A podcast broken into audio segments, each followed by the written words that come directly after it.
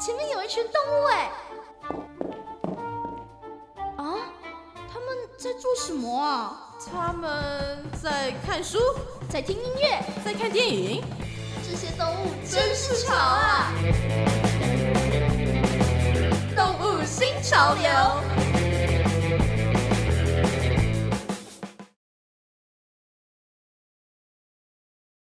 今天的动物新潮流要来跟大家分享一部很可爱、很温馨的动画。说到以老鼠为主角的动画或是卡通，细细的想过来，其实还真的不少诶。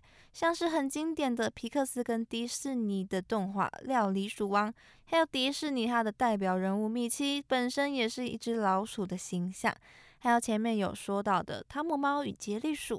跟我小时候啊，电视上有在播的小鼠波波这部卡通绘本啊，也是以可爱的小白鼠来当做主角的。这些啊，都是比较多人知道的有关于老鼠的电影。但是今天要跟大家介绍的啊，是可能比较少人知道的一部法国跟比利时共同出品的动画片。虽然它不是那么的出名哦，但是它在二零一四年的奥斯卡上面，可是跟《冰雪奇缘》还有《神偷奶爸二》一起入围奥斯卡最佳动画片的名单中哦。哇哦，我觉得光是可以跟《Frozen》这样的大片一起角逐奥斯卡奖，就已经让人觉得非常的厉害了。而且啊，它也是首部赢得比利时举办的玛格丽特奖的最佳电影的动画片哦。这部片真的很厉害，它的名字叫做《奥尼熊与沙林鼠》（Ernest and Celentina）。虽然说台湾把它翻译成是奥尼跟沙林。可能是为了让它的名字比较好记一点哦，所以就缩短变成两个字。但是其实我们的主角老鼠的名字叫做 Selatina，而另外一位主角熊的名字叫做 Ernest。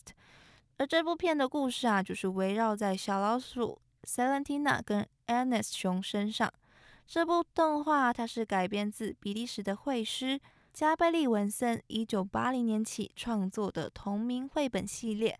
电影中啊，保留着绘本中干净又舒服的水彩风格，整部片看下来哦，不会给眼睛有一种带来很大压力的感觉，是非常轻松舒服的。而且在现代的三 D 动画当道的时代当中，这样手绘的二 D 画风哦，就给人一种很单纯、很可爱的感觉。它的角色呢，跟画面也都是真的很可爱啦。而且不只是画面可爱，它运用画面说故事的方式。我觉得也很厉害哦，很多情节啊的画面呈现方式都非常的有意思。像他影片一开头的部分，Celatina 它是一只很喜欢画画的小老鼠。影片一开始呢，就是呈现一幅正在绘制当中的画作，然后随着有人说话的声音出现。斯勒汀娜跟他其他的小老鼠朋友的身影，才会跟着像是被画上去一样的被显现出来，是一笔一笔画出来的感觉。一开头就非常的吸引我，而且它整个透出来的氛围呢，也是很温暖、很温馨的感觉。故事呢，就从这里开始。老鼠们居住在下水道里面，而斯兰蒂娜她是一只孤儿院里的小老鼠。对于老鼠们来说啊，熊是很可怕、很可怕的生物，因为熊会吃了它们。所以孤儿院的老师啊，就对瑟伦缇娜他们说熊很可怕的故事。但是瑟伦缇娜她却不那么认为，她觉得熊可以跟老鼠变成好朋友的。而故事一开始啊，瑟伦缇娜她画的那一幅画，正是一只熊跟一只老鼠友好的待在一起。虽然老鼠怕熊，但是老鼠啊，他们会去偷熊的牙齿，因为老鼠的门牙对于他们来说是生活的必备工具。没有牙齿，他们就不能好好的吃饭、说话，或者是做任何的事情。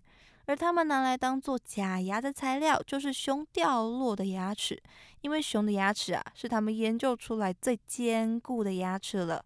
所以牙医们呢会叫斯特兰蒂娜他们去偷熊掉落下来的牙齿，好让他们有更多的假牙材料。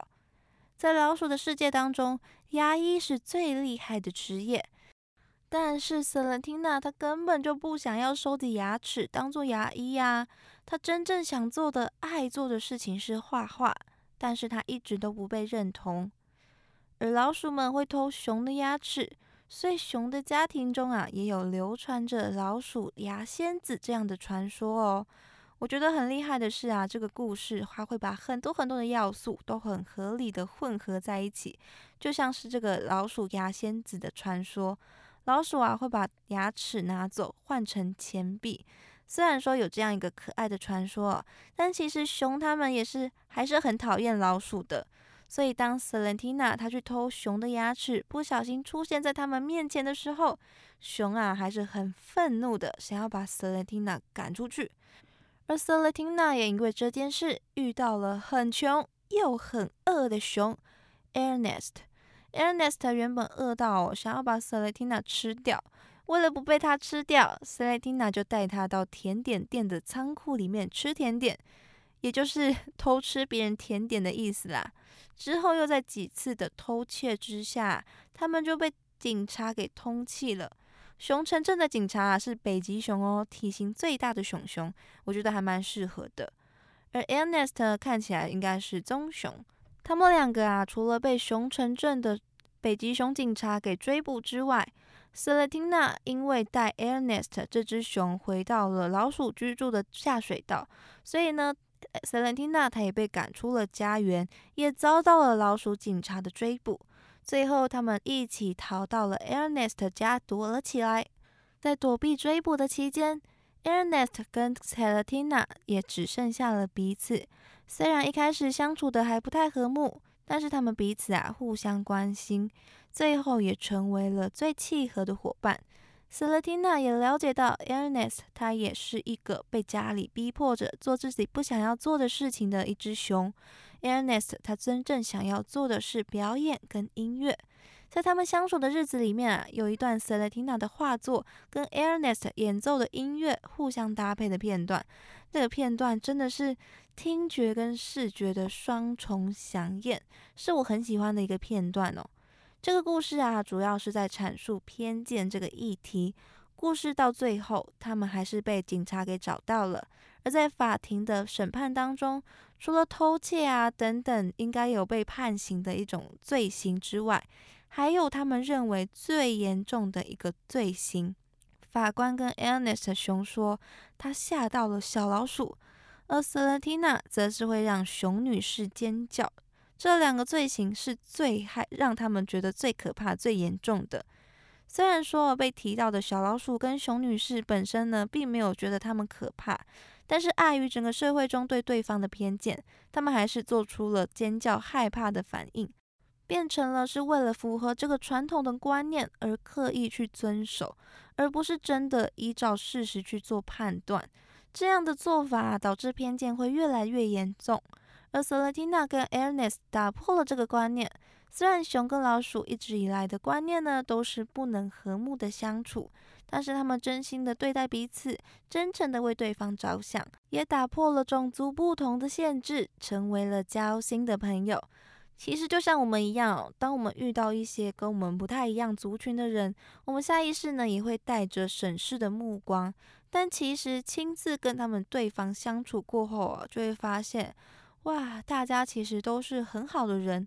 不管彼此之间啊有哪里是不一样的，都应该真正的去了解他们之后，再自己去做判断，而不是随着既定的大众印象，戴着有色的眼镜去跟他们相处，甚至直接对他们定罪，评定说他们一定是不好的。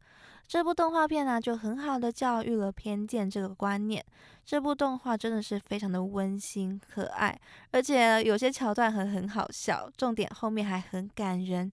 无论是故事啊，还是画面，还是音乐，都很值得大家来自己欣赏一番哦。在故事中啊，还有很多值得大家去深思、去玩味的细节，尤其是他们争执为什么熊跟老鼠不能相处在一起的时候，有很多我们值得去学习、去反省的地方。而除了动画电影之外，二零一六年的时候，这个故事啊，还有制作成电视动画《熊熊遇见小老鼠》，是在说。Celatina 跟 Ernest 之后发生的故事，也就是系列绘本中后续的故事。大家有兴趣的话，也可以一起欣赏哦。那么今天就把这部清新、有趣又感人的动画《奥尼熊与沙林鼠》（Ernest and Celatina） 推荐给大家。希望这个世界也能够慢慢的消除歧义，越来越和睦融洽的相处在一起。